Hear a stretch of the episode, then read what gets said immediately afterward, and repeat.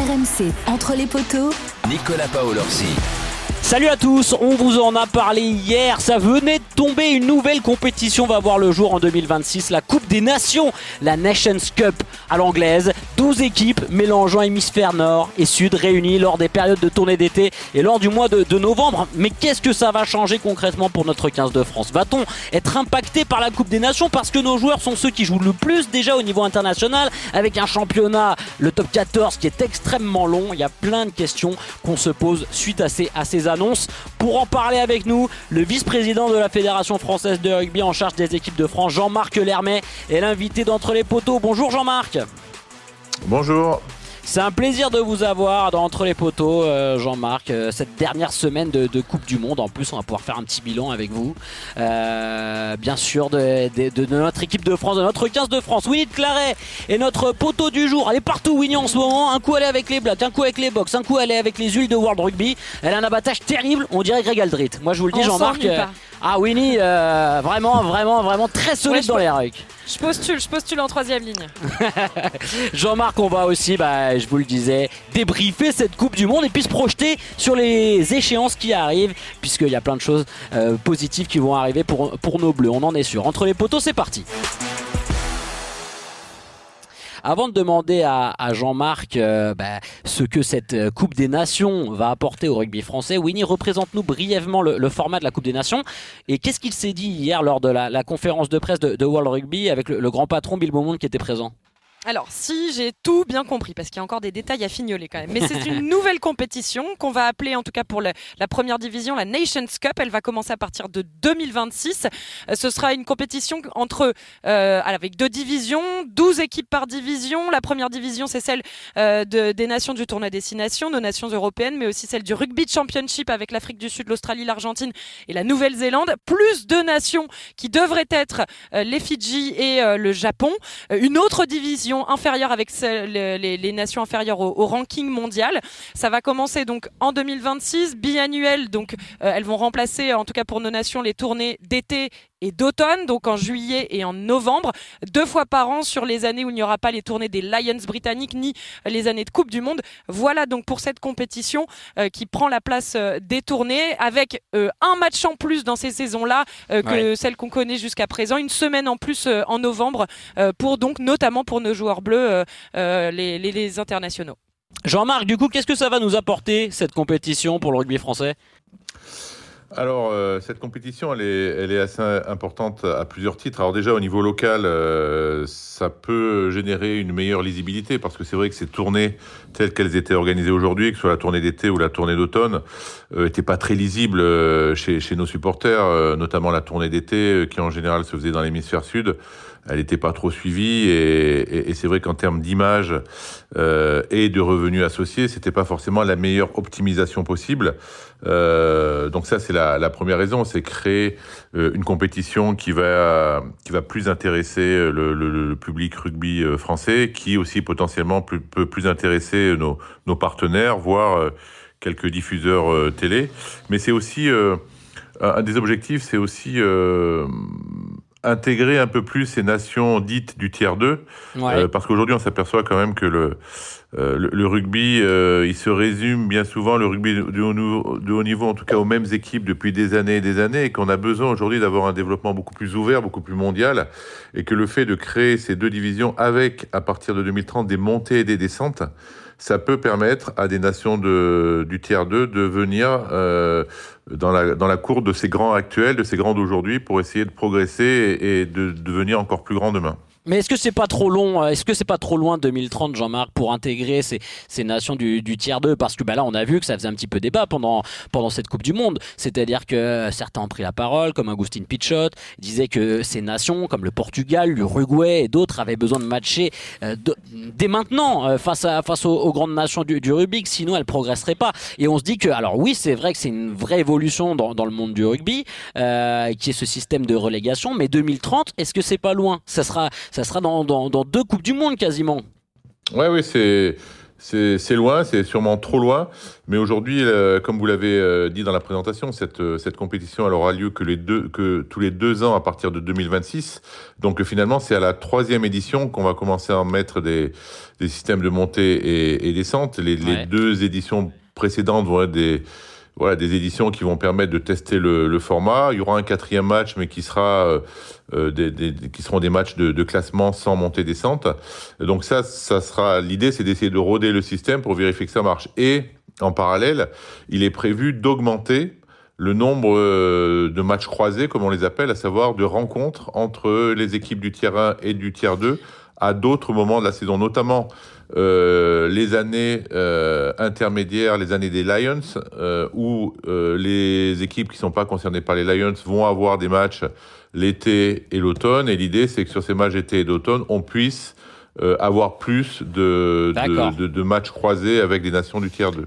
Et puis, il y a, y a, aussi cette volonté, parce que c'est quand on parle de développement mondial, l'idée, c'est pas, pas juste de faire rencontrer une équipe du tiers 2 avec une équipe du tiers 1. L'idée, c'est aussi de les accompagner dans leur développement, c'est de travailler en profondeur sur la formation de, leur, de leurs éducateurs, la formation des, des jeunes chez eux, les, les, filières, les arbitres. Donc, euh, D'ici là, il faut aussi euh, arriver à, travailler avec eux de façon à ce que le socle euh, soit suffisamment solide pour après espérer, si jamais ils montent, rester au, au plus haut niveau. Donc c'est mmh. un travail de longue haleine, euh, mais surtout il faut le faire euh, comme il faut et il faut que World Rugby prenne conscience que les, les redistributions financières doivent être revues de façon à ce que ces nations puissent bénéficier d'un peu plus d'aide et d'accompagnement pour progresser.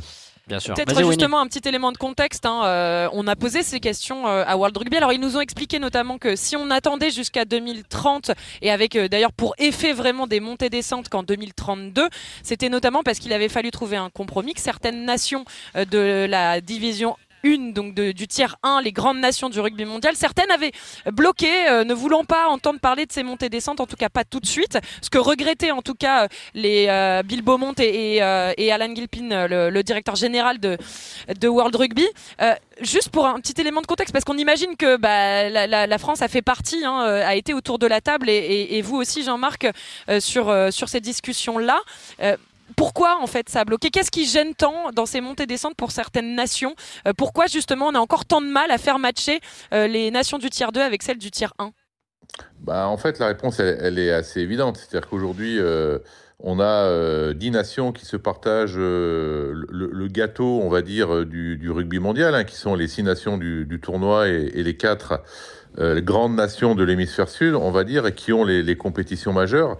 Et, qu'aujourd'hui, euh, quand vous êtes plutôt bien positionné dans le haut du panier du terrain, euh, en fait, vous parlez de, relégation et de, de montée-descente, on va dire, sans trop de problèmes. Par contre, les équipes du terrain qui sont plutôt dans le bas du terrain euh, ah, se oui. disent que ça peut les concerner. Et donc, euh, euh, il y a forcément un blocage. Et, et au tout départ, je ne sais, sais, pas si vous vous souvenez, mais il y a quelques années, au départ où on a commencé à évoquer la, la, la Nations Cup, la Coupe des Nations, ça devait être il y a 4 ou 5 ans, euh, il n'était pas du tout question de, de, de, de, montée et de descente.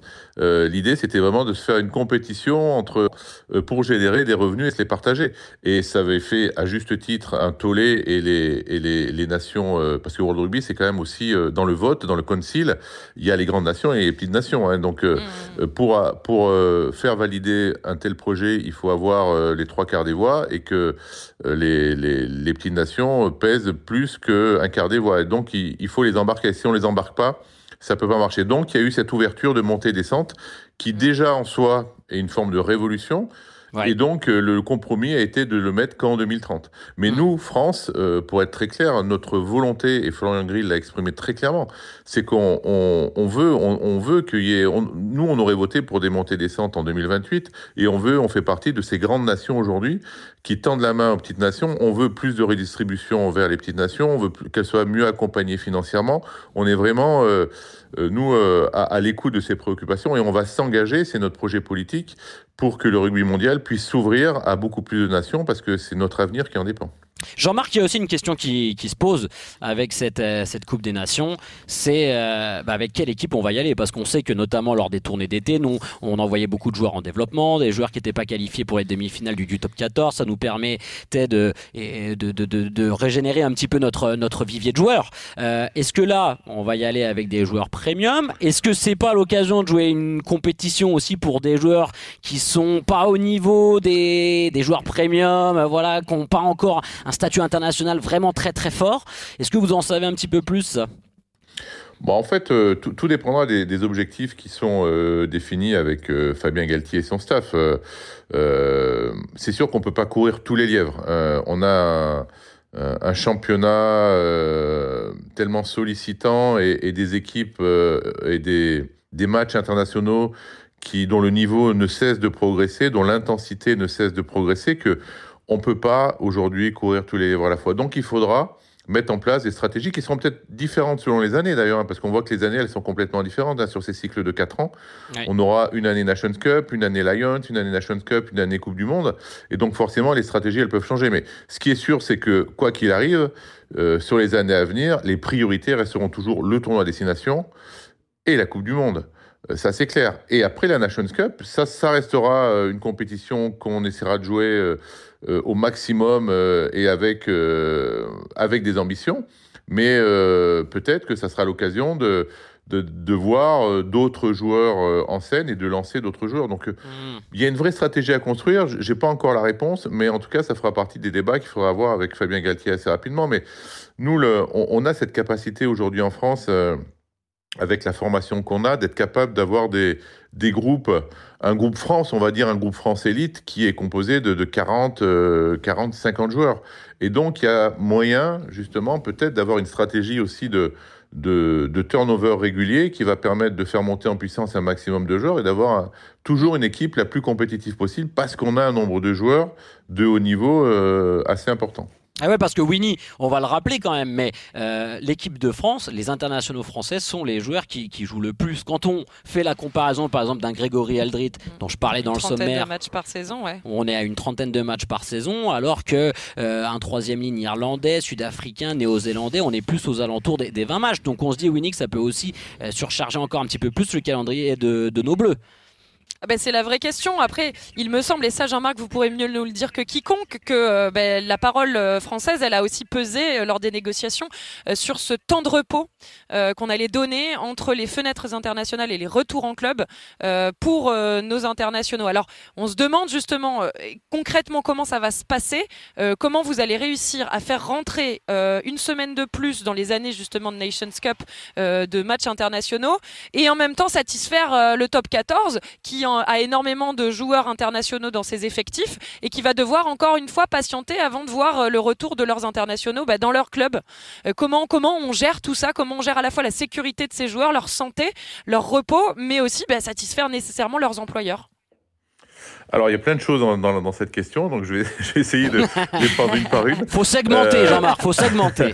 Désolé. Euh, donc déjà, ce qu'il faut dire, c'est que le, cette notion de, de ce, de ce qu'on appelle le player welfare, euh, donc de santé des joueurs, a vraiment été au centre des débats. C'est-à-dire que euh, tout ça, les mesures autour de la santé des joueurs étaient portées par l'IRP, donc le syndicat international des joueurs. C'est Conrad Smith, Conrad Smith qui est le, le président de, de, ce syndicat, et vraiment, euh, ils ont eu un, un poids très très fort dans la discussion parce qu'aujourd'hui il y a une, prise euh, de conscience générale que la santé du joueur doit être mise au centre des débats. Toute évolution aujourd'hui dans le rugby doit être euh, passée au filtre de, la santé des joueurs. Donc ça, c'est déjà une, donnée importante.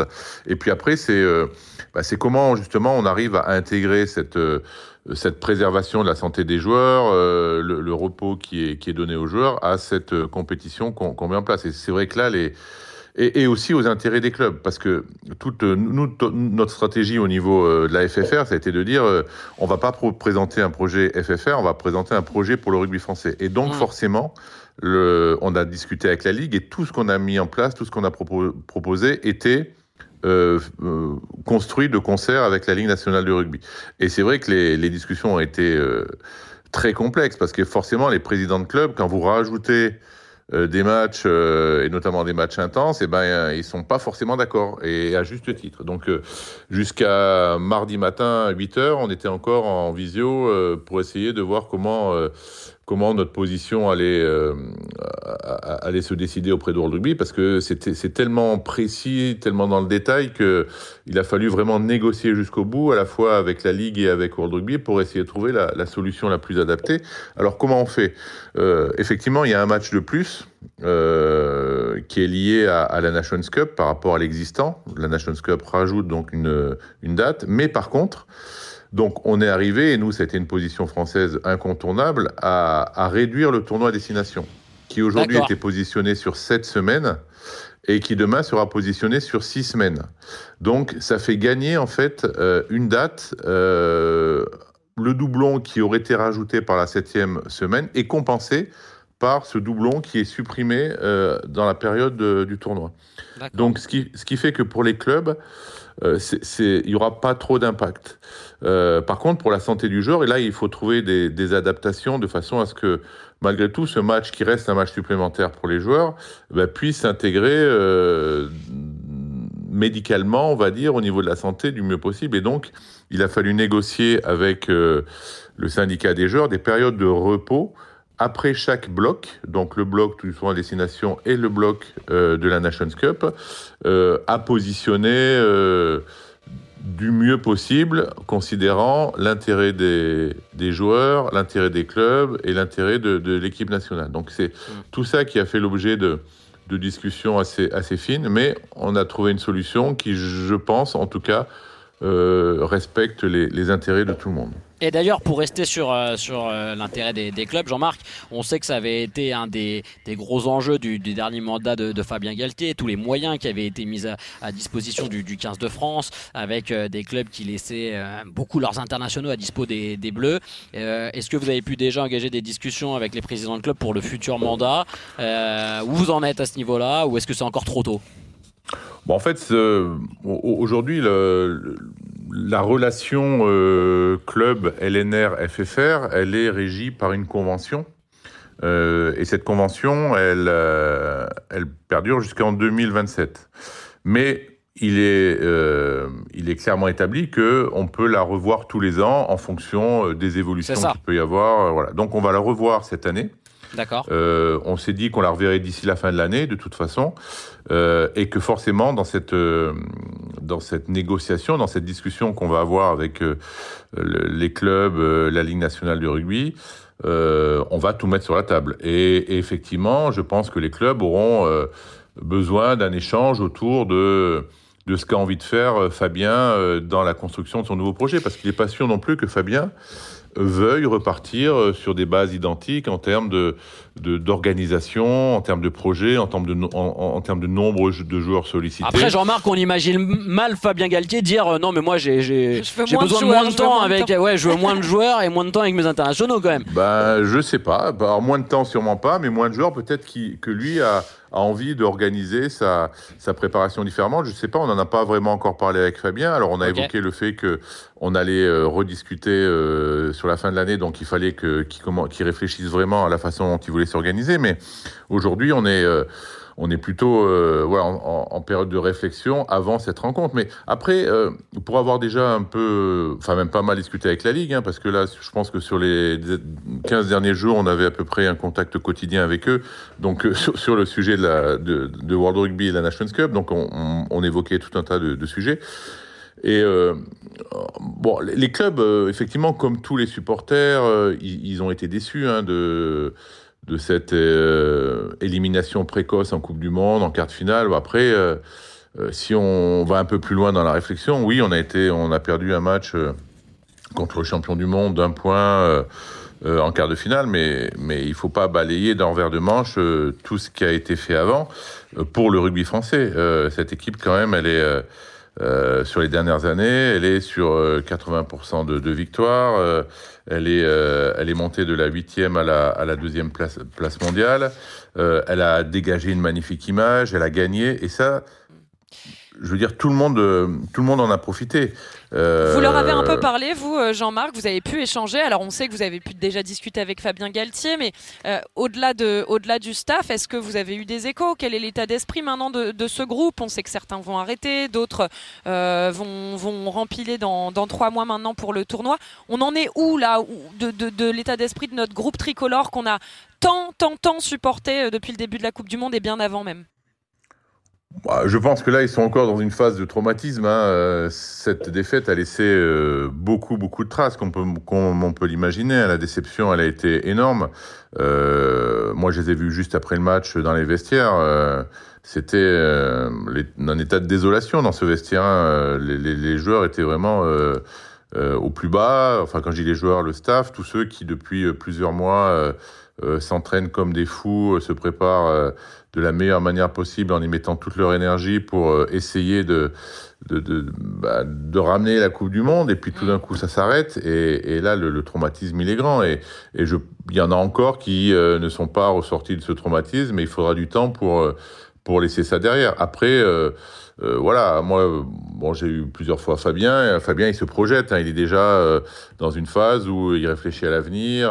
il commence à, à basculer. Il y a il y, a, un staff qui va être euh, euh, qui va évoluer, qui va être régénéré. Euh, il, y a, aussi un groupe de joueurs qui va alors pas de façon importante, mais aussi des nouveaux joueurs qui vont arriver. Il y en a quelques-uns qui partent. Euh, il y a des, des, objectifs qui arrivent rapidement avec le futur tournoi, euh, une nouvelle Nations Cup rapidement, et puis une prochaine Coupe du Monde en 2027. Donc euh, il faut repartir. Mais je crois qu'au moment où on se parle, là, c'est encore, voilà, la douleur est encore très présente dans l'esprit de, de tous ces gens-là, et hum, qu'il faudra encore un peu de temps avant de, avant de rebondir.